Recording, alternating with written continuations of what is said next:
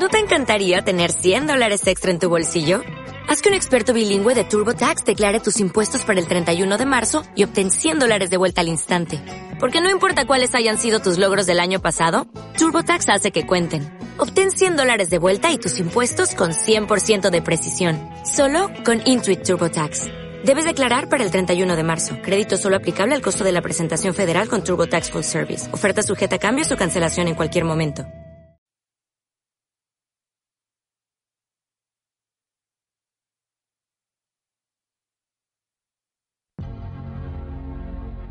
Escuchando un podcast de Studio Geek. Una producción original de XLR Network.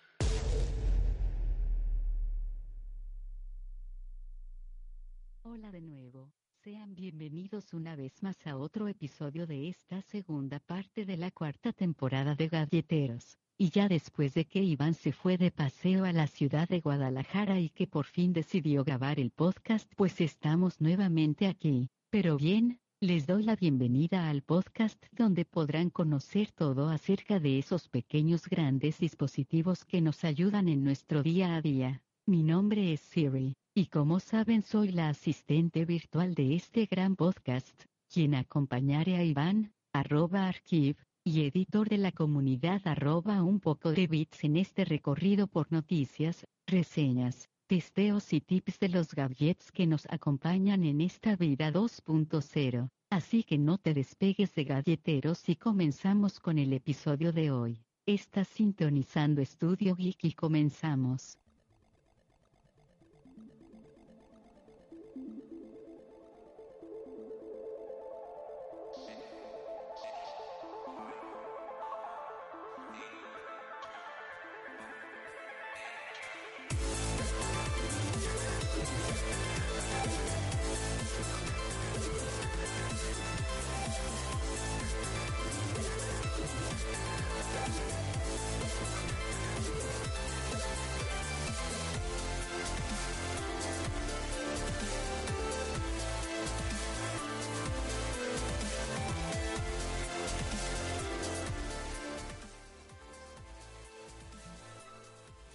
Eh, ¿Qué tal? Eh, sean bienvenidos una vez más a este podcast dedicado a toda la tecnología, sobre todo esos gadgets y esos pequeños eh, grandes dispositivos a los cuales pues evidentemente les llamamos gadgets y nos ayudan a nuestro día a día.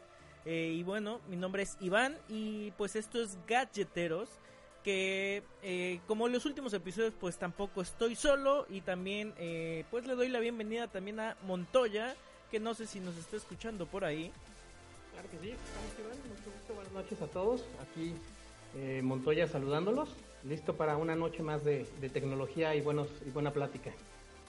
así es este y pues sí evidentemente ya después de, de varias eh, de varias semanas de no estar eh, pues, con ustedes conforme eh, gadgeteros y generando este podcast eh, de gadgeteros pues bueno es evidentemente eh, si es que estuvieron checando el contenido de Studio Geek pues es porque nos fuimos a la Campus Party allá en la ciudad de Guadalajara eh, varios eh, compañeros del equipo de Studio Geek pues nos fuimos a dar el, el rol por allá este a esta gran a este gran evento de tecnología que pues la verdad digo en, lo particular es mi primera vez que voy a, a Campus Party y creo que varios de colegas de ahí de Studio Geek pues también era su primera vez. Y bueno por mi parte a mí me encantó y es increíble. Pero bueno eso ya estaremos platicando más adelante. Y qué onda Montoya cómo has estado qué, qué cuentas qué hay de nuevo de la tecnología Pues muchas cosas, fíjate que ha estado muy, muy activa la, la semana, muchos regresos de, tecnología que creíamos que ya no íbamos a ver y muchas cosas de, sobre todo de temas de, de seguridad de la red, temas de, digamos, de productos que se van, productos que llegan y sobre todo las noticias fuertes de, de inteligencia artificial que están buenísimas, que ahorita seguramente las platicamos. Perfecto. Y pues bueno, ya para dar inicio a esto que pues es galleteros, este, pues qué te parece si empezamos con eh, con las de las notas eh, update y vamos viendo y hablando de las noticias eh, Montoya. Claro que sí, con mucho gusto. Eh, una de ellas, de las que tenemos preparadas, es precisamente el regreso de Google Glass. Google Glass, que es un proyecto de, Google para, digamos, mantener una visión aumentada para, el usuario. Este, en el proyecto pues había estado como que pues básicamente en coma y casi casi muriendo y hasta hace unos poquitas, un, par de semanas tal vez, eh, lo revivieron y lo están metiendo para, para, digamos, para el ámbito industrial. Digo, ahí ya están metidos los, los grandes de la, de la tecnología, por ejemplo, GE ya está metiendo ahí galleta y este, en DHL, que es un innovador para temas de, cadena de suministro, y bueno, y finalmente está por ahí Boeing, los que fabrican los, los aviones. Ah, yo, pensé Que, yo pensé que habías dicho esos de Boeing, los de los jugos. Lo de los jugos, ¿no? Imagínate, te, va a salir el, el, el, ¿cómo se llama? El loguito ahí en realidad aumentada y toda la cosa. Toda una experiencia. Sí, sí, sí, pero ya, ya está de regreso, ¿eh? Fíjate que había estado completamente muerto el proyecto y ahorita le están dando como que un uso para, para este ámbito y yo creo que es bueno, ¿eh? Yo creo que va a tener algunas, algunos beneficios, pero pues tenemos que esperar, ¿no? A ver qué pasa, porque pues así nos lo pintaron y como que el proyecto nomás no avanzó. Sí, no, y precisamente hace, creo que eh, eh, eh, al mismo tiempo, hace un par de semanas platicábamos de que eh, no sabemos si se filtró de más, pero es que habíamos hablado que se había liberado un update precisamente de los Google Glass, que claro era un parche mínimo, ¿no? Pero así como que después de tres años y le das un parche a, a tu sistema, está medio extraño, ¿no? Pero ahorita qué, qué bueno que mencionas esto, que bueno, ya le dan eh, igual y fue por eso, ¿no? Para darle un poquito de respiro y pues está bastante bien. Sí, fíjate que yo creo que haber sido por eso, ¿no? Lo estaban preparando para, para lo nuevo que traen. Este, digo, como bien decías, este, la actualización era precisamente, yo creo, para darle soporte a esta parte. Y pues vamos a ver cómo se comporta, digo. Esperemos que, que, que, el proyecto salga a flote. Yo creo que está muy padre, pero vamos a ver qué pasa, ¿no? Sí, así es. Y es que, bueno, eh, hablando rápidamente de qué es Google Glass, pues como bien decía Montoya, pues es es este es un gadget muy particular que creo que esto lo vengo diciendo muchas veces cada que se que hablamos de Google Glass digo en lo personal a mí yo creía mucho en ese proyecto me gustaba mucho con este famoso promo que la verdad yo decía dame dos porque están muy muy muy padre pero no manches imagínate ya son fácil este que será más de cuatro años que salió o sea que se presentó que se liberó esta eh, pues esta fase de desarrolladores que al final creo que no, no se culminó como tal. Eh, y bueno, ya de, ese, de esa fecha que se anunció, se lanzó y demás, ya ahorita lo que vemos eh, conforme a la competencia, pues ya es brutal, ¿no? Ya, ya ahorita volteas a ver Google Glass y dices, no, pues no está tan chido a comparación de, de la competencia, ¿no? Por ejemplo, en el... Exacto, en el mero ámbito es HoloLens, es realidad aumentada una, un híbrido en realidad aumentada y también este realidad, virtual. Sí, claro, claro. E, ese es ese vaya, ya se lo, lo dejó de calle, ¿no? Sí, fíjate que, que, bueno, como iniciativa, como fue el primero, pues sí impresionó, ¿no? Y como dices tú, el, video donde salen, como le llamaban, creo que Google Explorers a los, a los que iban a utilizar el dispositivo de, de primera mano, los primeritos. Y sí. Este, sí, era una cosa wow, ¿no? Tú decías, oye, como dices tú, dame dos, ¿no? Yo quiero, quiero ver el mundo así como, como te lo mostraban, ¿no? Está caminando este cuate, te muestran un recuadro ahí a 100% eh, ciencia ficción de alguien que te habla, que le contestas, que te identifica cosas que, que vas viendo ahí, ¿no? Un, un, monumento y te decía la historia del monumento y todo el show. Estaba padrísimo, pero la verdad es que nunca sucedió.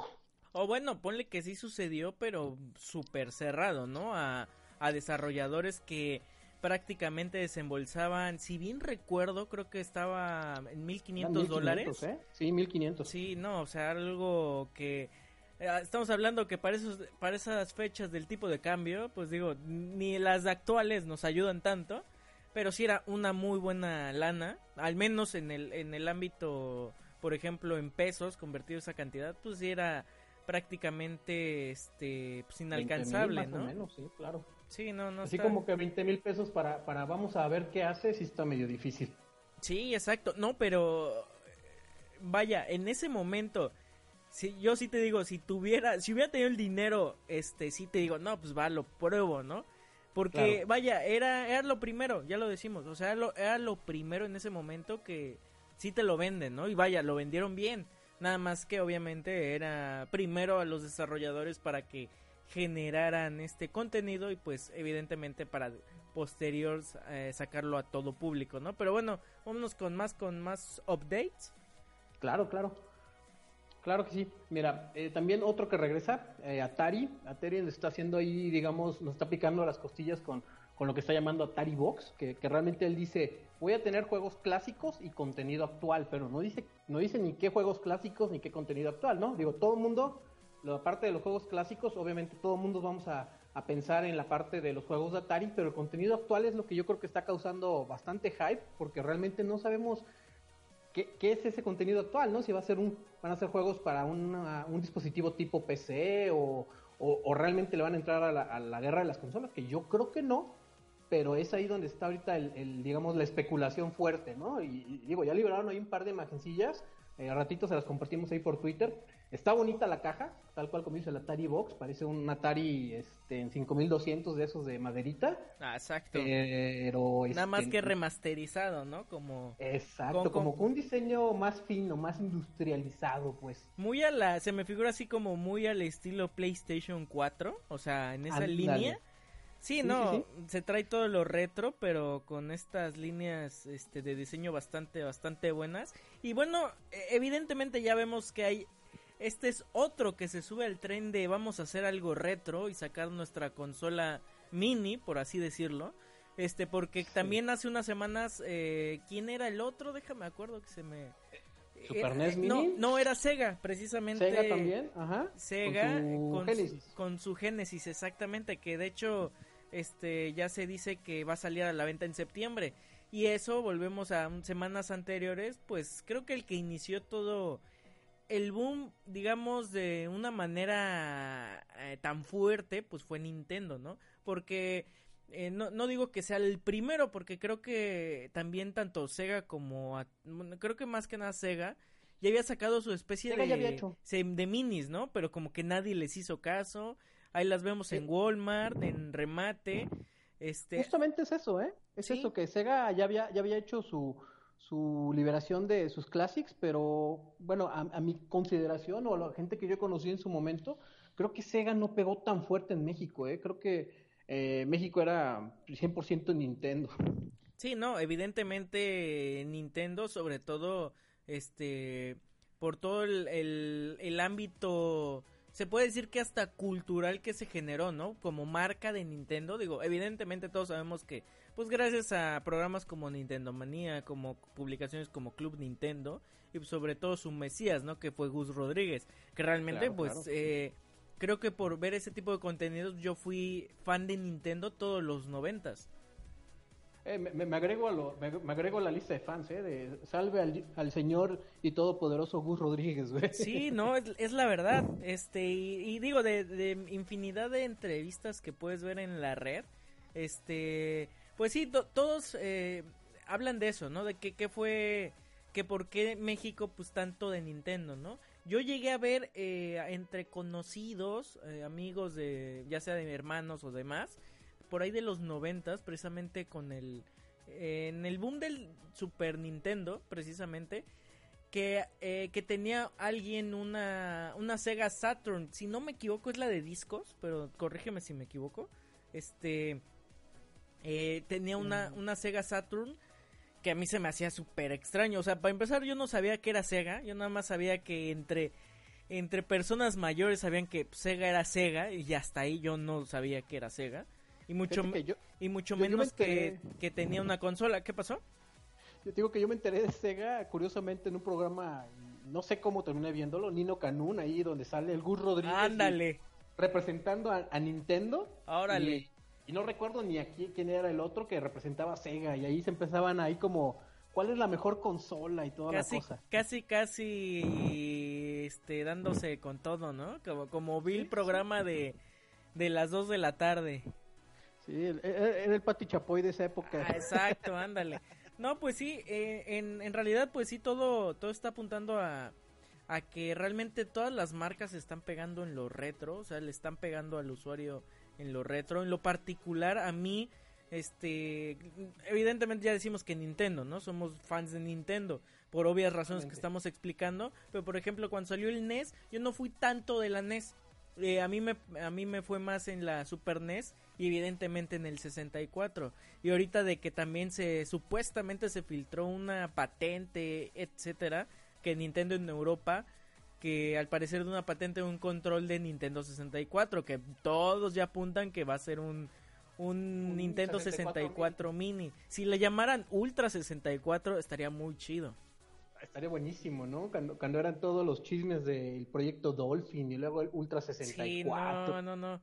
Y... las imágenes de tipo Killer Instinct que Nintendo 64, ¿no? Todo súper fresa ahí. Sí, no, era, era otro, otro nivel de, de videojuegos, ¿no? No, y, bueno, te digo, este, cuando se presentó esto del Super Nintendo, pues yo sí dije, no, ese es, está muy bueno. Que creo que en la versión de, de Japón, en, eh, creo que viene lo que vendría siendo en América el Tetris Attack. No sé si llegaste a jugar ah, ese juego, muy, muy bueno para Versus. Este, pues creo yo que, que iba a tener como que su versión, porque ves que no son los mismos títulos eh, completamente, ¿no? Tanto Japón como, un poquito. como América. Y eso se me hizo bastante chistosón, está muy padre. Y bueno, Super Nintendo, gran catálogo, que pues, evidentemente no puedes resumir la consola en, en 20, ¿no? 21 este, títulos. 21 juegos. 21 juegos, no, está súper, súper bien, ¿eh? Y fíjate que la verdad es que de los 21 juegos, fuera de que muchos decíamos queremos este o aquel juego, la verdad es que no tienen desperdicio, ¿eh? está muy bueno el catálogo, lo que están trayendo, la verdad está muy, muy bueno. Sí, a, ninguno le haces el feo, ¿eh? Definitivamente está muy, muy bueno. Pero también de que se rumora, ¿no? De que si dicen que va a haber eh, Nintendo 64 Mini, que pues, con cuántos va a venir, con 10. Porque ves que han estado reduciendo y pues sí está... Estaría bastante ¿eh? curioso, ¿no? La cuestión, porque de Nintendo 64, vaya, ahí sí estaría... Ahí creo que es definitivamente debe debería de tener igual dos controles y pero tener la posibilidad de conectarse los otros dos local, ¿no? Estaría estaría súper súper bien. Estaría fabuloso, estaría fabuloso para echar unas retitas de Mario Kart. Uh, sí, no, no, no, Mario Kart, este, el de GoldenEye. GoldenEye, tienes toda la razón. Bomberman, no, había muy, muy buenas horas eh, de diversión, pero bueno, vamos a seguir porque esto ya parece joystick y estamos en update. Ups. vamos, sigamos, sigamos con el update, vamos a, vamos a darle a esto. Fíjate que también de las noticias que salieron, que, que digo, ay, este, esta a veces me, me, pone así como que de medio malas, sale la noticia de que Paint se va de Windows, ¿no? No, y espérate, Internet ardió. Todos opinaron. lo, lo, interesante es que todos opinaron cuando nadie lo usa. Nadie lo usa, exacto. Nadie lo usa. o sea, todo el mundo dijo, no, ¿por qué? ¿Cómo es posible?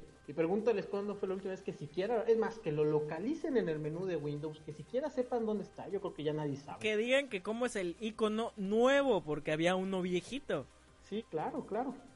Sí, no, y, aparte realmente no desaparece. Lo, metieron en una chunche que se llama Paint 3D, que, que estuve jugando con él para hacer algunos dibujillos y todo. Está padre, está bonito, porque puedes como que darle profundidad al, al, al, diseño que, que haces y este lo puedes poner como, como, si fuera una maqueta, por así decirlo. Está, está padre, eh, creo que tiene algo de complejidad, pero finalmente el Paint ahí sigue.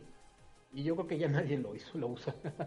no, fíjate que vi la de la última presentación que eh, es cuando presentaron este Paint 3D, que pues cuando lo presentaron dije, pues, wow. para qué, ¿no? Pero no, obviamente la presentación, la presentación estuvo pues interesante de estas funciones pero sí, evidentemente ya no usas, creo que hasta para editar una imagen, imagínate el grado, creo que usas más PowerPoint que Paint, o sea, ya... Hay gente en la, en la chamba que me ha llegado a mandar por correo un Word con la imagen. Sí, sí, sí, sí, sí. No, o sea, pues vaya, es, al final es como, les, eh, Dios les da, les da a entender, ¿no? Pero vaya, imagínate que usas más fácil como edición este PowerPoint que un Paint, ¿no? Que obviamente Paint pues tampoco es como que el gran editor, pero del Paint que yo me acuerdo de los noventas que no hacías nada, que literal era era realmente personas que tenían la habilidad de usar Paint, eso de pixel por pixel, mis respetos, porque lo había, claro. había y era increíble. pero de ahí a, a, que nada más creo que recortabas imágenes y demás, pues hasta ahí, ¿no? Ya con esta, con el update que le dieron, me parece que desde Windows 7, si bien recuerdo, ya con otro loguito y, y la interfaz, que eran las mismas herramientas, nada más como que le cambiaron la interfaz, ya sabes. Este, pero pues bueno, le dieron su, su segundo aire y ya ahorita con 3D Paint, este, pues está súper bien, ¿no? Sí, así es, exactamente ahí sigue, digamos, ahí sigue, hay, hay otras opciones. Eh, ya si necesitan algo un poquito más elevado, pues ya pueden irse ahí a GIMP y hay Paint.net, que es una aplicación, eh, básicamente hace lo mismo que Paint, un poquito más moderna y, listo, ¿no? Digo, realmente no, que todos los que tienen necesidades de, como dices, copiar, pegar o recortar imágenes, hasta el mismo fotos de que trae el Windows, ya da la opción de, de recortar y retocar un poquito ahí en automático. No pasa nada. Sí, así es. Y bueno, ya pasando a otra nota, eh, pues se libera la, el Android O Preview 4. Eh, ¿Tú cómo crees que le llamen a este Android O? ¿Será Oreo? A mí me encantaría que fuera Oreo. Fíjate que sí me, me, gusta la, el, el cosa me imagino la galletita, la envoltura este, azulita metálica, como que ese, ese me latió, no sé por qué, pero luego empezaron a salir con cada lo que era oat no sé qué, de, digamos, de, de habichuelas y no sé qué tanta jalada. Pero esperemos a ver qué sacan. Yo, la verdad, los nombres siempre los liberan al final y luego salen con nombres medios, medios extraños. Eh, por ejemplo, el Nougat nadie se lo, se lo esperaba. Entonces, a ver con qué salen. Pues sí, estuvo como que pasó sin pena, sin, sin pena ni gloria, ¿no? Nougat, así como que Nougat, ahora el chido. Porque, por ejemplo, de las actualizaciones que más recuerdo que me llaman mucho la atención, no, fíjate que Lollipop porque fue el cambio de como en, en su estilo ah, como Apple con sí, como cuando fue Apple el 6 al 7 que dices, no, pues todo el cambio completo, ¿no? Y Lollipop me recuerdo, o sea, lo recuerdo mucho porque en ese momento yo lo actualicé, fui de los primeros en, bueno, de los primeros en poder actualizar porque tenía un Nexus 5 este, el, LG. exacto, el LG y pues con Lollipop se veía era bastante bueno, ¿eh? O sea, gráficamente era muy plano, pero me gustaba. Justamente es lo que te iba a decir. Fíjate que, bueno, ahí, ahí se dieron dos cambios fuertes para, para Android. En la versión 4, que fue el que te decía KitKat, que era toda la interfaz Holo, que era negros y colores como tipo neón.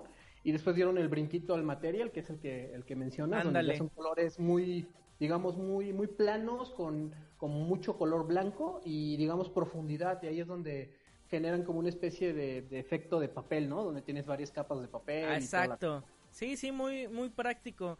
Y, lo que me gustó mucho es que eh, hicieron como lo de poniendo el ejemplo del 3D Touch en, eh, de Apple en el iPhone. Eh, con Lollipop hacían el mismo efecto de que de, de ese tipo de, de interfaz de usuario pero a nivel software, es decir, de que dejabas apretado y te salía un menú contextual, ¿no? Lo que con, lo que con el iPhone es como un 3D Touch o compresión. Este, pero bueno, al final realmente funciona igual. Pero eso me gustó entre bueno, entre muchas otras cosas, ¿no? Pero bueno, será cuestión de ver cómo le llaman.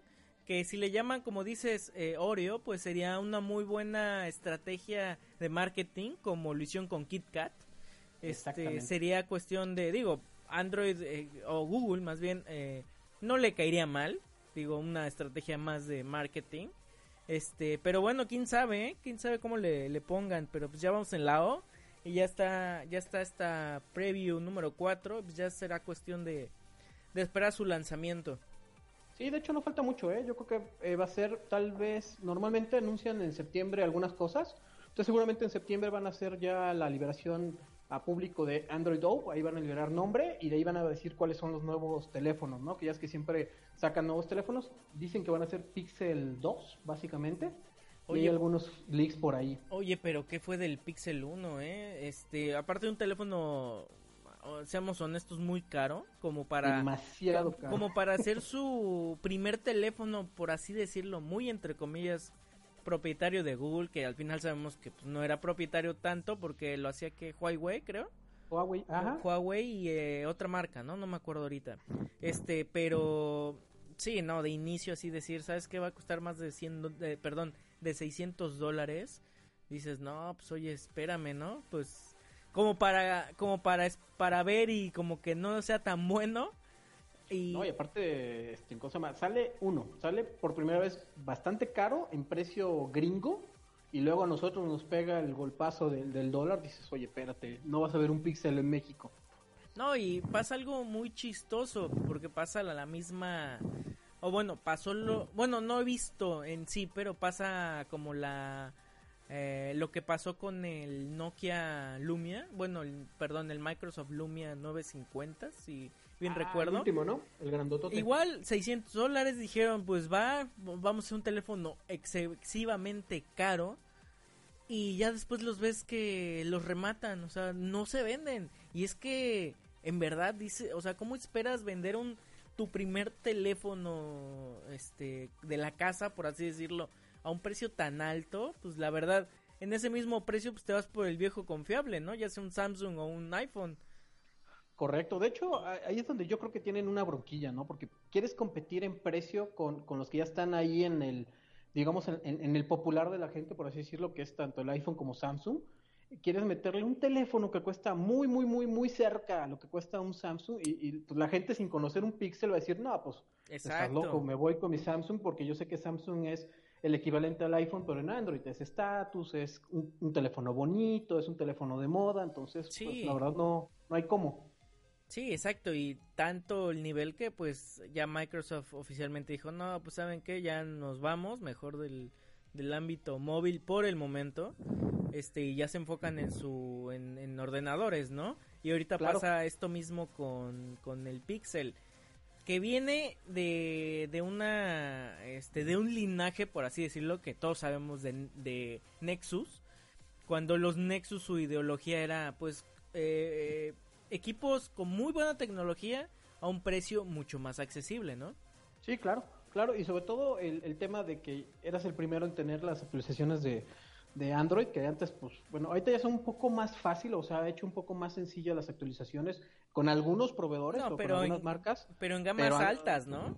Exacto. Entonces ahí era, ahí era donde tú decías, yo tengo un Nexus porque, uno, las prestaciones tecnológicas son bastante superiores a uno normal y además tengo la ventaja de que las versiones de Android, las que siguen, me van a llegar a mí primero. Sí, y sin olvidar que tienes, que es parte de lo que me gustaron los Nexus, que tenías un Android muy limpio, sin capas molestas de proveedores o de marcas, ¿no? Correcto, correcto. Totalmente de acuerdo. Y bueno, ya pasándonos a la última nota. Este, ah, está bastante...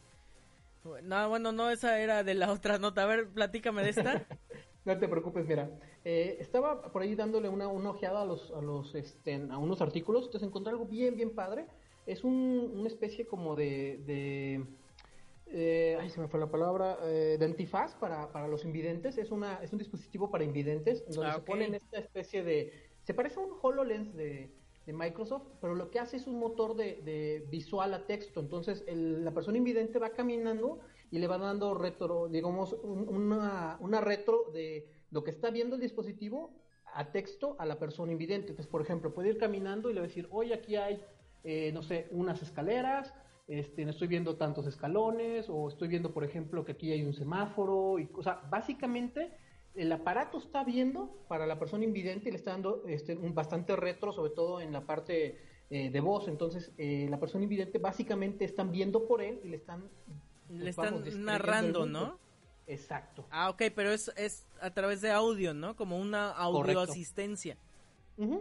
Y aquí es, es, una cosa bien interesante porque realmente lo que sucede es que el aparato está viendo y de ahí lo está interpretando y está retroalimentando a la persona eh, por voz. Y todo, es un... todo en tiempo real, ¿no? Está bastante interesante. Está padrísimo, la verdad es que está, está muy padre porque, pues bueno, es, es una forma diferente de, de, interactuar con el mundo para las personas invidentes. Digo, ellos la verdad la tienen bien complicada. Yo, yo la verdad no sé cómo, cómo caminan en las calles, han de tener una memoria increíble, porque simple y sencillamente camínate 10 cuadras de frente, dos para un lado y tantito con que se te vaya la, la dirección ya no sabes dónde estás. Sí, exactamente, ¿no? La verdad es un... Es aquí cuando realmente ves esa tecnología y estos gadgets cuando ayuda, ¿no? Bastante a una este, a una accesibilidad bastante notoria, ¿no? O sea, que ayuda bastante. Sí, la verdad es que está muy padre, está muy, está muy, yo creo que es una, es un dispositivo ahora sí para la gente y, por la gente, porque yo creo que, eh, lo que lo que la tecnología desgraciadamente tiene ahorita es que no, estamos haciendo muchas cosas, pero no estamos ayudando también a, mucha gente con lo que estamos haciendo, ¿no? Por ejemplo, los proyectos de inteligencia artificial, todos son para obtener datos, para eh, hacer mil cosas, pero no para, para, pues, para ayudar a la gente. En este caso, para los impidentes a mí se me hizo magnífico. Se me hace, a mí se me hace algo padrísimo que los estén ayudando de esa manera. Y digo, seguramente va a haber más cosas, va a haber más cosas y yo creo que va a ir avanzando esto. Pues está, a mí me encantó. Perfecto, y bueno, ya esta fue todas las notas del update, pero voy a agregar una más y es que fue esta de esta semana pasada y fue que pues Apple descontinúa el iPod Nano y el iPod ah, Shuffle. Una nota pues eh, ya lo venía hablando este en, tanto en la plataforma en Twitter de Studio Geek. Este, vaya, es una es entendible la jugada, pero no sé, eh, digo, a mí se me hace no se me hace nada extraño, realmente pues si ya nos están vendiendo, pues evidentemente pues ya no es necesario, ¿no? Pero pues no sé, ¿tú, tú qué opinas de, de, esto, de esta jugada? Fíjate que, eh, como tú dices, es algo bastante, eh, yo creo que es bastante esperado. ¿Por qué? Porque realmente ahorita lo que hace es, tener un dispositivo para todo. O sea, ya es, ya es raro o son pocas las personas, la verdad, son, son muy pocas las que utilizan dispositivos dedicados. ¿A qué me refiero? Por ejemplo, si vas a salir a hacer ejercicio, a correr, eh, un usuario promedio lo que va a hacer es agarrar su teléfono, le va a poner alguna aplicación para que le lleve ahí guardar su ruta, cuánto corrió, elevación, la, la, la. Entonces, este, todo eso lo haces con tu, con tu teléfono, con tu conexión de datos. Y ya la gran, la gran minoría van a llevarse un dispositivo dedicado para el ritmo cardíaco, para su ruta, y un dispositivo dedicado para la música, que en este caso podría haber sido uno de los, de los iPods en, cualquiera de sus versiones, ¿no? Que la, la nano y era la, la, preferida, ¿no? Pero entonces ahorita la verdad es que si tú dices voy a gastarme tres mil, cuatro mil pesos en un dispositivo que solo hace eh, solo me deja escuchar música, la verdad es que ya no, ya no es este atractivo. Tú te buscas algo que haga muchas cosas por la lana que vas a pagar. Sí, exacto. Este, creo que eh, era evidente que iba a llegar, pues, ahora sí que su periodo final de, de vida de los iPod. Eh, pero mm, sin olvidar que, pues en catálogo obviamente queda el iPod Touch, ¿no? Como bien lo dices, es un, un multidispositivo al final de cuentas, ¿no? Porque lo utilizas para navegar, para leer, para ver películas, para ver, eh, para escuchar música. Y es este, creo que al final es este iPod Touch el que, bueno, igual y tenga un periodo de vida, ¿no? Porque al final y digas, este, no, pues mejor tengo el teléfono, ¿no? Pero vaya, estamos hablando de otro tipo de precio, ¿no? Porque igual y puede ser que una persona que diga, no me interesa el teléfono, pero sí me interesa un iPod Touch. Así que, pues creo que es una opción, ¿no? Que queda una opción bastante atractiva. Porque al final de cuentas ya llamarlo como iPod Touch, pues queda de más, ¿no? Ya sería como otro, otro gadget muy bueno, que es el iPod Touch. Pero pues ya en esencia lo que es un iPod, que fue este iPod, y no hablo del Nano ni del Shuffle, sino el iPod Classic. El de, la, ruedita. Claro, que vaya, era, era increíble, ¿no? Pero pues evidentemente ya fue su, su fue su periodo, fue su año, fue un producto exitoso tanto que pues es gracias a él pues está Apple donde está, ¿no? Sí, totalmente de acuerdo. Fíjate que, que, fue mucho eh, eh, el tiempo correcto y la tecnología correcta, ¿no? Porque en ese momento pues en tu coche escuchabas un CD y traes ahí tu carpetota con miles de CDs y con tus mezclas personalizadas y de repente llega un dispositivo donde cargas miles de canciones, haces tus listas ahí mismo y listo, ¿no? Es todo lo que cargabas. Y así fue evolucionando hasta que de repente llegó, en este caso ya con las prestaciones de las redes móviles y, y los planes premium ahí de, Spotify, ahí va el, comercialote, y este, pues ya empieza a perder un poquito de sentido, ¿no? Tener un dispositivo eh, dedicado para música, sino que en tu mismo teléfono traes toda la música del mundo y, este, y lo pasas a tu coche entonces ya no es tan necesario. Así es, y fíjate que ahorita que tocando este, el ejemplo que pones del coche y demás, este, si lo desmenuzamos un poco más, el iPod por, eh, como tal, este, realmente eh, no sé cómo lo hizo, digo, hablando de Steve Jobs, Este, porque imagínate, eh, de plano, este, eh, ¿cómo decirlo? Le ganó a, a un Dixman, ¿no? Por así decirlo este o un bueno el mini disc ni lo contamos no pero pero bueno pero ahí, pero ahí estaba y, sin contar tampoco al zoom de, Microsoft. Pero por ejemplo a mí lo que me llama mucho la atención es que eh, desde el inicio desde que lo presentó Jobs decía no pues eh, esto vas a tener más de mil canciones no en tu bolsillo pero eh, a pesar de todo eso también te decía pero vas a comprar una canción a un dólar este, o sea, vas a comprar canciones. Es, y, y en ese momento cuando iPod este, y Mac eran muy cerrados, muy celosos de que prácticamente casi no le podías meter música más que lo que fuera de iTunes. Y a ese nivel, cuando también estaba, pues ya estaba de salida, o, pero seguía todo el auge esto de música este torrenteada, descargada de internet, gratis, pirateada, como quieran llamarle. No, Napster ya iba a decir Napster, pero pues no, ya fue mucho después. sí, cierto, fue después. Pero o sea, me, eh, imagínate ese ese grado de venta que decirte, vas a comprar esto, pero vas a comprar tu música. Y, y que le haya ganado un Dixman que puedes meterle 500 canciones que compras un disco del Tianguis dices, oye, órale, obviamente digo, yo estoy generalizando, no, estoy diciendo que vaya, que fue un boom, fue para un sector, etcétera, etcétera, pero eh, para que al, al, día de hoy siga, que apenas están descontinuando los iPod, llámale la generación, versión que sea, pues te da mucho de qué hablar, ¿no? De cómo fue esa gran, cómo fue ese gran marketing, cómo fue ese, ese gran impulso que tuvo el iPod original y que al final pues fue el, el reproductor eh, más eh, más ¿cómo, cómo decirlo pues el más popular de todo el mundo o sea de hecho tienes, tienes toda la razón y lo que hizo fue eh, precisamente el, el tema de, de, crear el negocio de la música digital porque realmente lo, lo hizo de, de, cierto modo Apple y de ahí creo que fue parte de su éxito es, es que todos se subieron al barco no y, y era y, digamos a tal grado que te era más cómodo comprar, por ejemplo, en lugar de comprarte un disco de, a lo mejor del grupo que te gusta, que a lo mejor eh, de las 10 canciones te gustan 3 y cosas así, te permitía hacer la selección de esas canciones, que yo creo que eso fue gran parte del éxito y también que obviamente la calidad de la música era muy buena, porque luego lo que bajabas era pura, pura basura, o sea, se escuchaba espantoso en el coche. Y cuando bajabas la canción, ¿no? Porque, puta, ¿cómo te, te encontrás con cada sorpresa? Bajaba la canción y, se quedaba en el 95% y nunca más se volvía a conectar el cuate que la tenía. sí, pero vaya, fue muy, muy... Ahora sí que, pues como tal, fue revolucionario ese gadget, el iPod.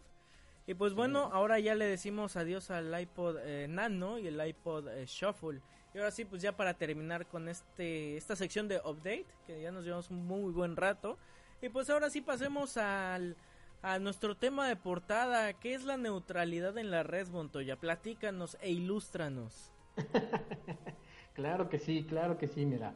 Básicamente lo que se refiere al, tema de la neutralidad de la red, digo, en términos muy, muy, digamos, muy sencillos, es básicamente que tú puedas consultar la información sin que te sea filtrada y que no sea básicamente eh, regulada por nadie. O sea, ¿a qué me refiero?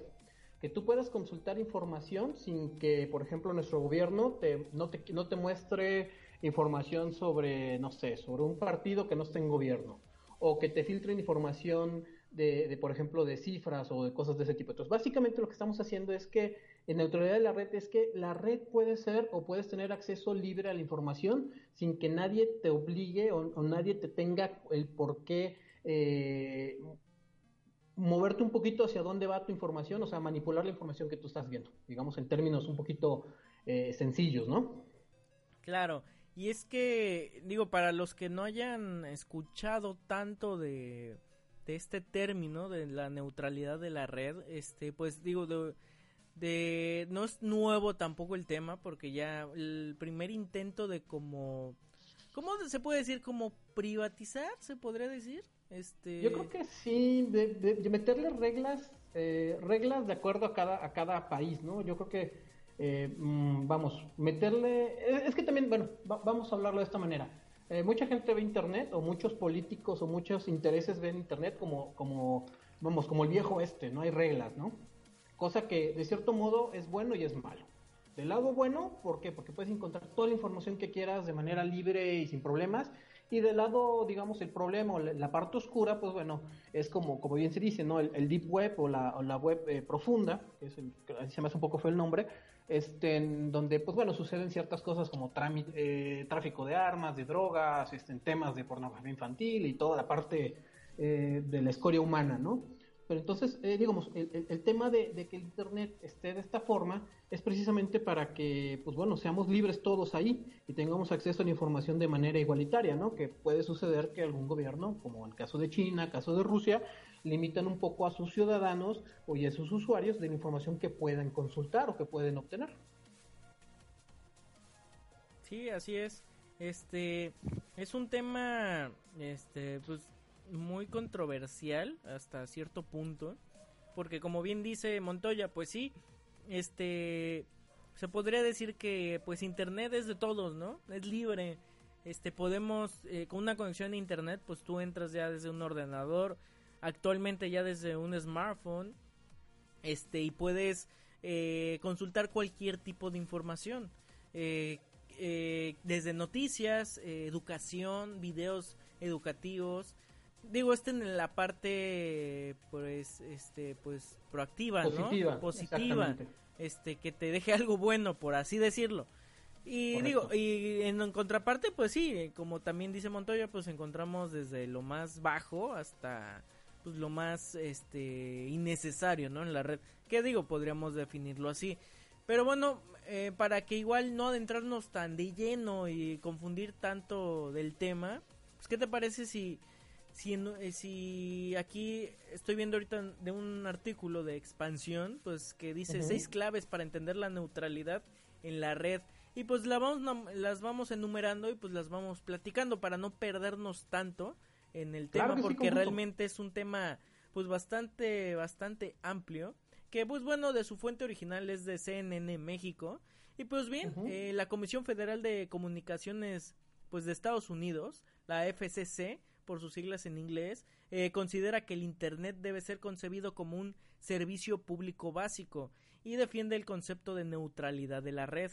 Pero ¿a qué se refiere este término? Pues ya lo decía Montoya.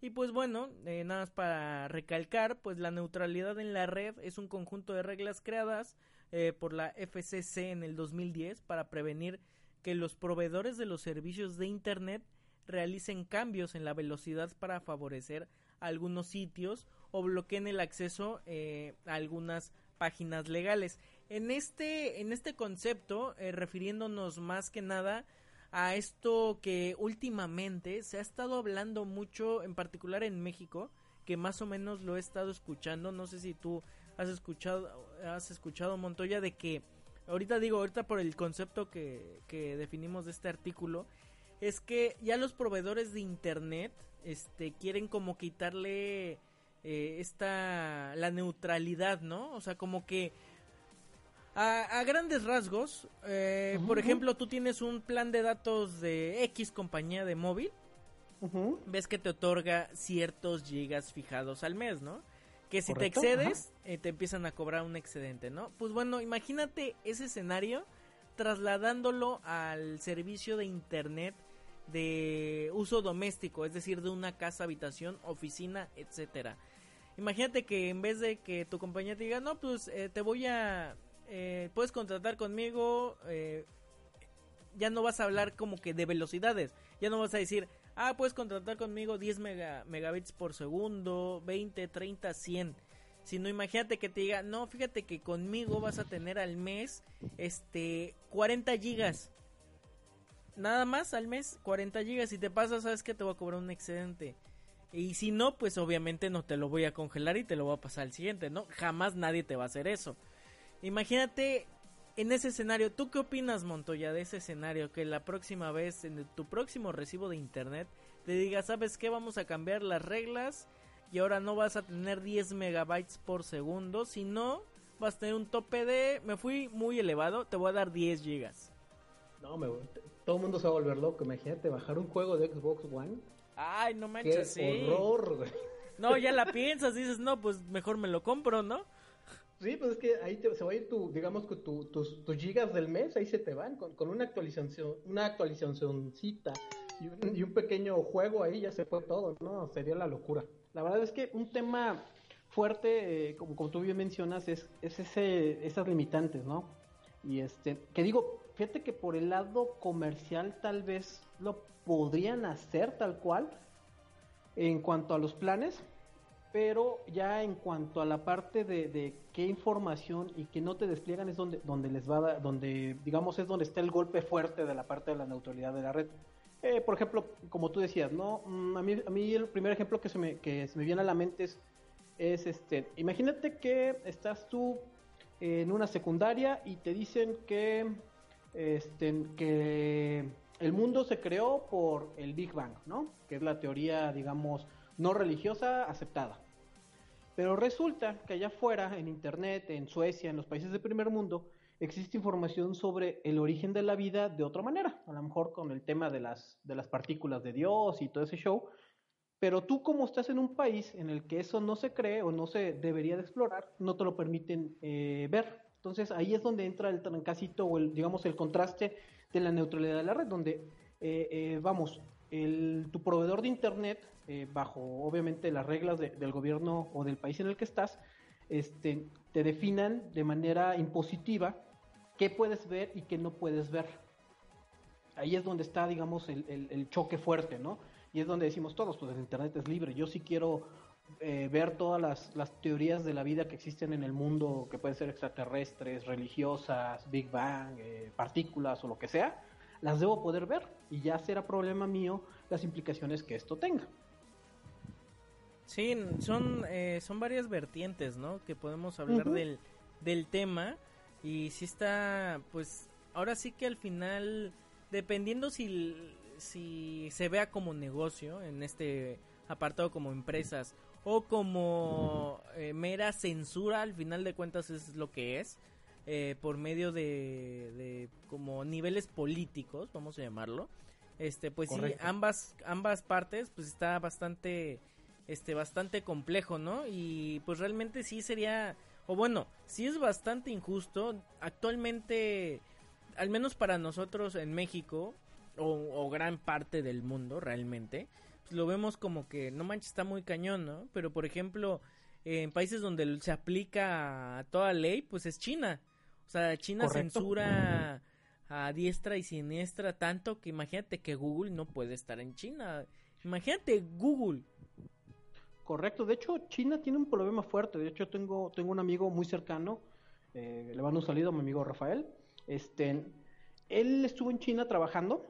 Eh, digamos que hasta para entrar al país le pusieron peros para llevar laptop, digamos su laptop personal y su laptop del trabajo y solamente por ser extranjero le permitían tener una conexión por una VPN. Bueno, para los escuchas que, que no saben que es una VPN, es una Virtual eh, Private Network, digamos que es como un canal especializado de salidas a Internet que te permite eh, salir de manera anónima sin que tengas que pasar precisamente por esos filtros de contenido que tiene China. Entonces, él solo por ser eh, extranjero le dieron esta como, como privilegio de utilizar una VPN pero si no, eh, lo que dice él, solo ves comerciales que el gobierno quiere que veas, no hay canales que tengan ciertas cosas que el gobierno prohíbe, entonces los chinos ven lo que su gobierno quiera ver, y nada más, ¿eh?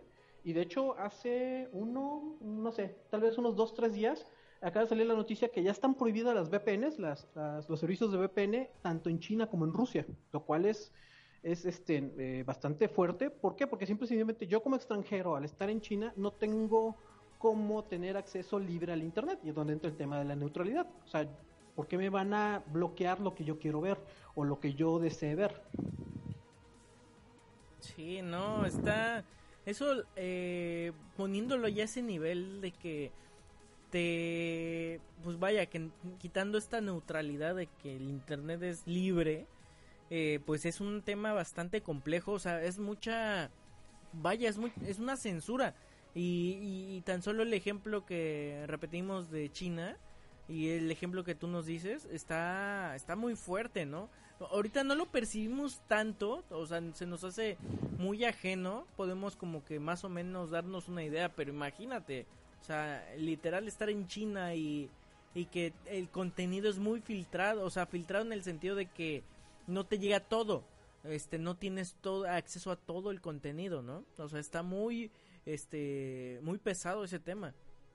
Sí, y de hecho, mira, ahí todavía nos podemos adentrar un poquito más entre el tema de la privacidad, ¿no? Que digo, si bien no es directamente de neutralidad de la red, pero yo creo que es un tema importante que va, que va de la mano, en donde precisamente era, un problema, o bueno, es un problema que, que tu proveedor de Internet eh, pueda vender tus datos o tu, o tu historial de navegación, por ejemplo. Si yo soy de los que entran, no sé, a, a una tienda y me pongo a ver, no sé, discos duros, este, monitores, consolas de videojuegos, le venden esa información, este, por ejemplo, a Microsoft, le venden esa información, no sé, a Mercado Libre, a, a Linio y a todos ellos para que de cierto modo me puedan a mí enviar, eh, digamos, información de acuerdo a mis gustos a manera de, de, de, de incrementar o de, o de hacer un poco más fácil una venta, porque pues ya conocen mis gustos, ya conocen mis hábitos.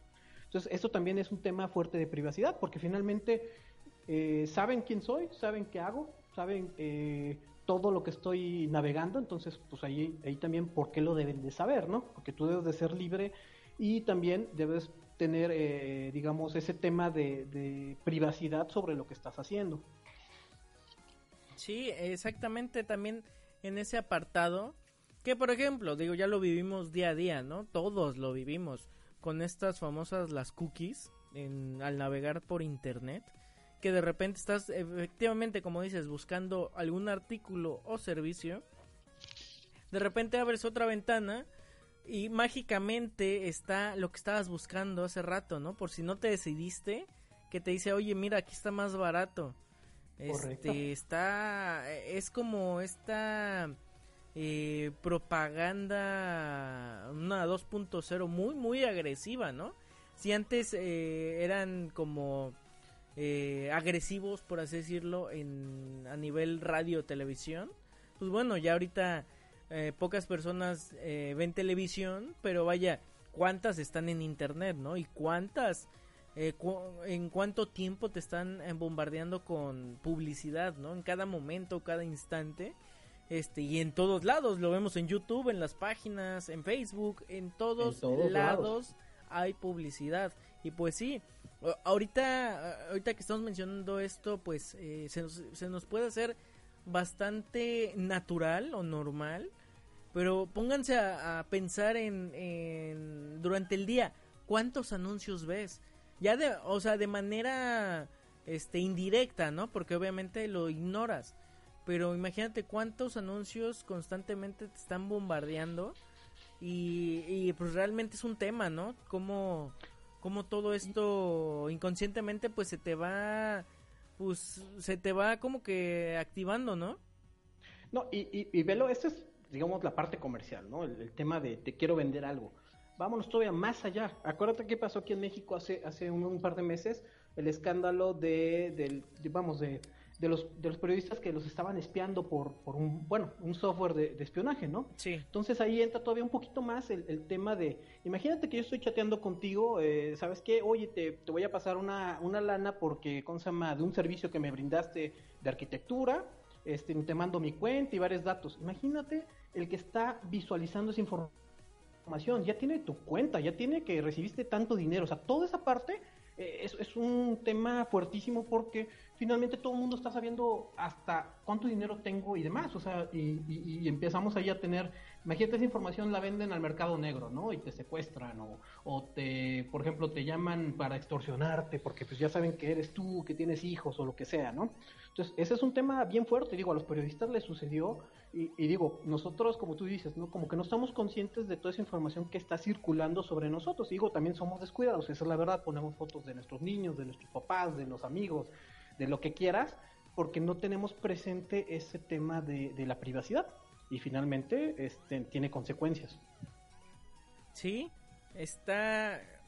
Al final creo que no nos damos cuenta que eh, que todos los datos, toda, más bien toda la información que proveemos a Internet, sea tanto personal como de personas eh, allegadas a nosotros, pues eh, no creo que igual y no entendemos esa este pues lo delicado no que estamos eh, compartiendo información privada y delicada porque, eh, por ejemplo, ¿no? Eh, hace muchos años, muchos años, por ejemplo, al final de los noventas, ¿cómo era tan popular, ¿no? Buscarte y hacerte un correo electrónico, ¿no? O sea, decir, no, Ah, pues, claro. órale, yo ya soy cool y tengo correo electrónico y, y etc. Y, y hoy en día, eh, eh, una parte es buena y una parte es, es- creo que el- todo es positivo, eh, porque por ejemplo, en- a final de los noventas, que tenía este boom de correo electrónicos, el arroba, etc., era muy, era 10 veces más sencillo sacar un correo que hoy en día, que es sencillo todavía, ¿no? Pero hoy te ponen trabas de que, este, desde el correo, ¿no? Digo, es muy, muy burdo, pero bueno, desde el correo. Y ahora de que anexa un número telefónico para, por seguridad, y anexa Ah, claro. otro correo secundario por cualquier cosa. Aquí lo interesante es de que si no tienes nunca un correo y quiere otro secundario, pero bueno, este y ahorita como que en varias trabas, ¿no? Como que para que no haya tanto bot o correos Sí. y demás, ¿no? Digo, eso es muy positivo, eso es bueno. Pero cuando eh, ahora sí que te vas a la necesidad de hacer un correo por X o Y razón, pues sí, como que dices, oye, no manches, esto ya se me, esto ya está más complicado, ¿no? Yo lo recordaba más fácil. Sí, fíjate que, bueno, ese, ese tema, yo estuve leyendo un poquillo sobre eso, tiene que ver mucho para la, para la creación de cuentas falsas y también para la, la bueno, es que no sé exactamente la palabra, se me fue impersonar, no sé si es correcta la palabra, no recuerdo, hacer que, hacerme pasar por ti, ¿no? Entonces, eh, también ya eh, están buscando ese, ese tema, ¿no? Por ejemplo, poder verificar tu, tu teléfono para saber que realmente eres una persona y cuestiones de ese tipo. Pero como tú dices, a veces eh, de repente ya las trabas dices, oye, espérate, pues, dame chance, ¿no? Nada más quiero un correo, ¿no? No es un pasaporte, no es un acta de nacimiento, o sea, tampoco te pases. Sí, efectivamente. Y pues bueno, ya nada más para ir cerrando este tema que obviamente ni por encimita tocamos lo que es la el amplio tema de neutralidad de la red, que igual y en otra emisión la nos adentramos ya sea en un factor este eh, de servicio como tal, como esta cuestión que quieren hacer las empresas, como también el aspecto que dice Montoya, que es eh, esta cuestión de privacidad, bueno, perdón, de privatizar la información. Este, creo que es un tema muy amplio, evidentemente no, no, no nos da 15 minutos para hablar eso, porque creo que todavía yo salgo con más dudas a pesar de que yo lo estoy platicando. Pero es un tema bastante interesante que igual y muchos eh, lo desconocen, eh, desconocen el término, desconocen lo que está pasando, porque ahorita es lo que está pasando.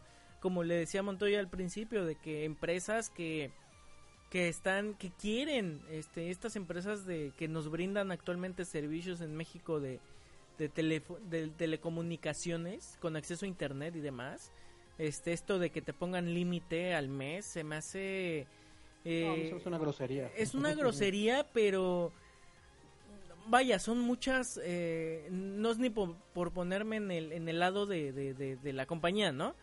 Pero está muy, es muy complejo el tema, ¿no?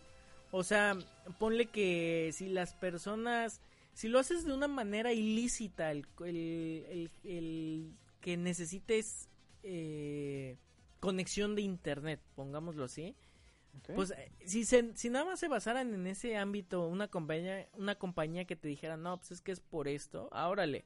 Pero seamos honestos, las compañías no les interesa ni siquiera eso. Les interesa poder vender más, sacar más dinero. ¿Cómo? Pues mejor limitándote, ¿no? Eh, Claro. Si ya si ya una compañía tel- de telefonía móvil lo hace, pues ¿por qué una doméstica no? Pero estaría muy complicado. Ya bien decías el, el ejemplo del Xbox One, no manches, es una grosería. 10 gigas en un juego, eso ya es una Sí. grosería para empezar. Y te estás viendo bien noble, ¿eh? Porque luego hay juegos de, bueno, vamos a decir el nombre, Halo 5 y todas esas chunchas 80 GB. Sí, pero pues es que también lo quieres en 4K, Montoya. No, no, no, lo, quiero normalito, que, todo jale. ¿Quieres ver cómo, cómo se raspa el arma y no sé qué? No, pues también abusas. Pero sí, efectivamente son contenidos que para allá van, vaya, es eh, como vemos año con año, las velocidades, las velocidades aumentan, pero los contenidos a descargar también. O sea, ya vemos los contenidos 4K, este que ya está, están rumorándose el, un 5K, que dices, ya es, ya es innecesario, ya. Yo, créeme que con 1080 estoy bien. y eh, luego imagínate también el medio, o sea, el medio, me refiero a, ¿cómo, cómo vas a tener una película 4K? Ahorita digo, hay, hay discos, ¿no? Ultra, Ultra HD y todo, pero imagínate Netflix 4K, ¿qué conexión necesitas para poderlo ver en 4K, este, con todo el sonido del mundo en chorrocientos mil punto uno. Sí, no, y que sea, y, que, sea una conexión estable y constante, ¿eh? que no se ponga cada 10 minutos cargando, porque creo que sí sería muy horrible. Y sí, evidentemente ya es un tema que, que igual y en, en próximos episodios pues lo vamos a retomar, porque la verdad está, está bastante bueno. Sí, claro. Y pues, y pues ya para ir cerrando este, este episodio de Gadgeteros, ¿qué te parece si vamos con el gadget del día y nos platicas al respecto y pues vamos platicando? Claro que sí, mira, del gadget del día estuve revisando, hay una empresa que se llama Bragi, Bragi es B de burro, R-A-G-I, este, en el producto se llama Bragi Dash, que es una especie de, de audífono Bluetooth, eh, digamos independiente, uno para cada para cada, este, para cada lado de la cabeza, para cada oído, es separado, obviamente funciona en conjunto, pero tiene algo bien interesante. Tiene la función de traducir en tiempo real. ¿A qué, voy con esto? Eh, vean el ejemplo práctico. Viajo a Suecia, que es un país que habla sueco, que nadie en la vida va a aprender sueco porque es un idioma bien difícil. Entonces tú, pues bueno, necesitas preguntar algo o necesitas este, que alguien te diga algo, lo que haces es escribes en el teléfono este, en la pregunta, eso obviamente va a hablarlo en sueco, y le vas a y el teléfono, tú digamos que tú le apuntas el micrófono a la persona y la persona empieza a hablar este, en, su idioma y básicamente el teléfono eh, hace la función de, del procesamiento de la información junto con los audífonos y te traduce en el momento que te lo está hablando la persona a tu idioma nativo, bueno, o el idioma que estés este, configurado, ¿no? En ese caso es el inglés. Entonces, este, está padrísimo el, gadget, aparte está bien bonito y tiene tracker para ritmo cardíaco y otras cosas bonitas por ahí. Ya es, ya es como el plus, ¿no? De no nada más somos audífonos, sino pues ya te damos el tracking para para ejercicio y demás. Estaría bueno que también te leyera signos vitales o algo, ¿no? Pero, por ejemplo, sí, ¿eh? Pero por ejemplo, me dices que traduce este pero el momento de que te esté hablando la otra persona, ¿es en tiempo real? Es correcto, él está hablando, tú estás escuchando básicamente en tu idioma. ah, ok, porque, vaya, de lo que me estás eh, relatando es que necesitas de por medio un smartphone. En este caso un iPhone, porque creo que nada más ahorita está para iOS, ¿no? Me parece que sí, solamente está para iOS, así es. Este, haces, escribes eh, o le hablas, quiero entender, eh, pero el es con un app que está en el iPhone y de ahí empieza a hacer una traducción. Es correcto, es correcto. De hecho, este, vas haciendo la traducción, pero digamos que el, el app lo que hace realmente es hacer el setting de los idiomas y ah, desplegarte en la aplicación el, el, texto, pues, porque finalmente eh, fuera de lo que estás escuchando también te muestra como una especie de chat en la, en la pantalla del, del teléfono. Entonces, por ejemplo, tú le dices, oye, ¿cómo estás? Estoy buscando tal cosa, ¿no? Tú lo dices en tu idioma, el teléfono lo reproduce en el idioma, digamos, destino, por así decirlo, para que la otra persona, el, sueco en este caso, lo escuche.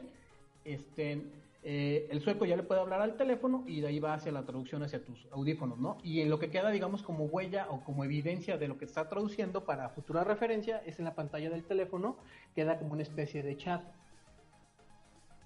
No, pues está Está muy curioso este gadget.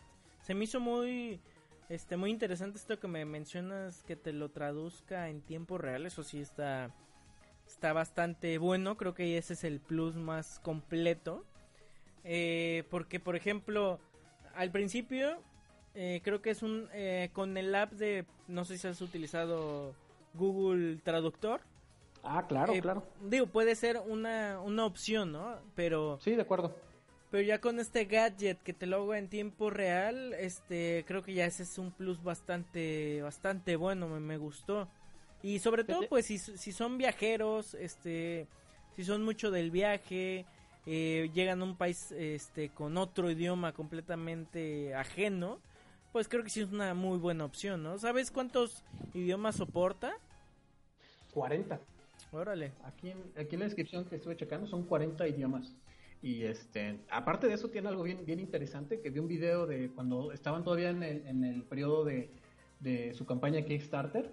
Tiene un- una especie como de ecualizador, donde ellos le dicen ecualizador del mundo, si no mal recuerdo, en donde tú puedes aislar ciertos sonidos del ambiente. Por ejemplo, tú estás en un avión, pues filtras todo el sonido del motor del avión y escuchas nada más, digamos, dejas activo las voces, por ejemplo. Entonces te sirve como una especie de, de, de- de ecualizador para los sonidos del mundo. Está bien padre esa parte. Yo, yo la verdad los veo cada vez que los veo y me, me emociona esas chunches. Sí, está está bastante vaya, lo manejas como un filtro, ¿no? De ruido. Correcto. Es un filtro de ruido y, y lo configuras a como tú quieras escuchar el mundo, por así decirlo. Y, y fíjate que te estoy checando. si tiene sensores biométricos, ¿eh? Eso se me había pasado. Sí, fíjate que estoy viendo eso, que tiene ritmo cardíaco, te cuenta calorías, eh, pasos contados. Cadencia para, para el que andas en bici. Sí, hasta respiración, hoy está bastante complejo. Pero aquí, ¿cuál es el truco? Necesitas algún aditamento, supongo, ¿no? Eh, según yo, tiene que ver que en la posición en la que ponen en el oído, tiene ahí forma de, de obtener el ritmo, el ritmo cardíaco. Tiene Ah, que ver con inducción de inducción en el hueso, una cosa así. Ah, ok, como los audífonos, vaya, que Algo así, los nuevos, exacto. ¿no? Que no sé si este estos audífonos se manejen así, que ya no emiten un sonido como tal, sino que como a base de vibraciones generan, pues ahora sí que el sonido, valga, valga la redundancia, ¿no? Sí, no, creo que, creo que estos todavía eh, tal cual como, como audífono funcionan, pero el tema de para de ritmo cardíaco y demás creo que va por ese lado, ¿no? Es algo, un tema de, de inducción. Pues bueno, nada despreciable con sus 499 dólares que cuestan. Tan caros. Sí, pero sí están tan, Están buenos, sí, pero sí están caros. tan carísimos, diría yo. Sí, no, en Kickstarter, ¿en cuánto salieron? ¿199? creo que sí salieron a mitad de precio, si no mal recuerdo. Sí, los que no aprovecharon, pues no, no la armaron. Pero digo, están, yo- están bastante bonitos y sí tienen como gadget, como tecnología, sí tiene bastante. Eso sí, creo que lo, lo principal, como tú dices, es del traductor. eh, que creo que es una de las tantas opciones que tiene, porque los puedes pro- los puedes utilizar nadando, los puedes utilizar corriendo. Es, es un muy buen gadget. En definitiva, pues como ya bien eh, estamos platicando, pues es Bragi, bragi.com por si les interesa. Pues chequenlo, si los si los prueban, pues igual platíquenos, porque se ven muy fresas. Este, De hecho, ve- vean los videos, ¿eh? Yo- Sí. Ahorita se los estamos platicando y, y estoy seguro que como que dicen, órale, se escucha muy bien, pero todavía no están 100% convencidos. Vean los videos de cómo algunas funciones son con el movimiento de la cabeza, como si seleccionaras un menú. y Claro. van, a, van- van a ver por qué estoy así todo, Sí. con, con, digamos, con nergasmo. Exacto, no, pues sí, vamos a igual estar compartiendo los videos, eh, los enlaces, igual por la cuenta de Twitter de arroba Studio Geek XLR, igual en la fanpage oficial en Studio Geek, para que igual los vayan, los vayan checando. Y también de todo notas relacionadas que estuvimos platicando en, con, en el episodio de hoy. Así que para que pues estén pendientes. Y ahora sí, ya para ya para irnos y como saben no me voy sin antes pues dar las las menciones obligatorias y pues de despedirme de Montoya que nos platique de su red social, sus redes sociales y pues ahora sí que compartiendo tus redes. Claro que sí, con mucho gusto. A mí me encuentran en Twitter como eh, Folken718, Folk- Folken con cada kilo. Ahí estoy este, normalmente posteando rants, sobre todo de HBO Go, ahorita que yo soy súper fan de Game of Thrones. Ahí van a verme quejándome todos los, domingos de por ahí de las 8 a 11 de la noche. Pero también, pues bueno, publico cosas interesantes de tecnología, programación, temas sociales, temas de política. Ahí estamos, con mucho gusto. Perfecto. Y pues bueno, yo soy Iván y a mí me pueden encontrar en mi cuenta personal que es arroba archive y latina chica.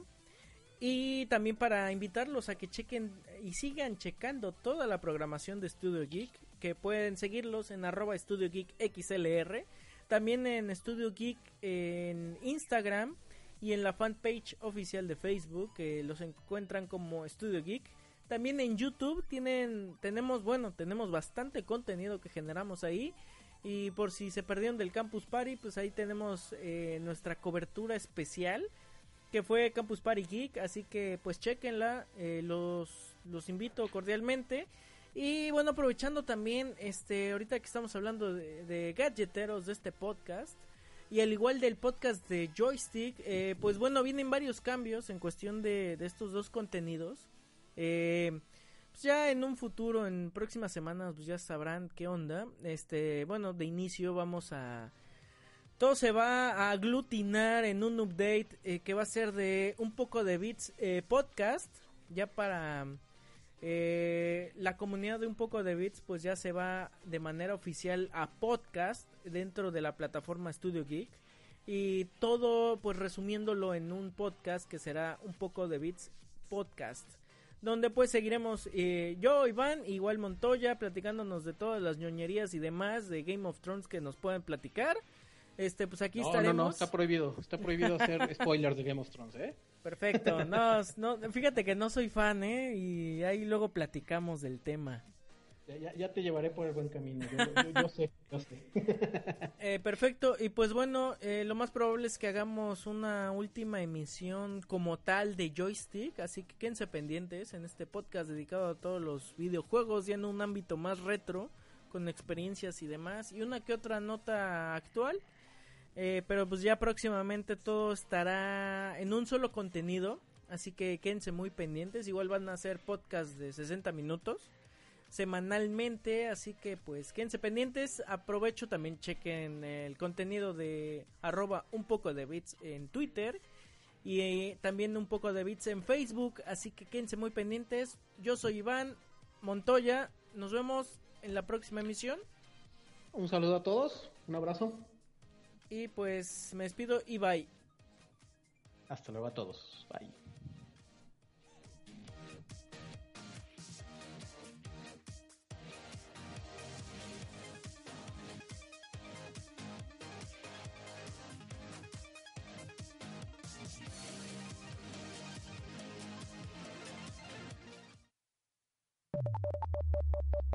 Acabas de escuchar un contenido exclusivo de Studio Geek y una producción de XLR Network.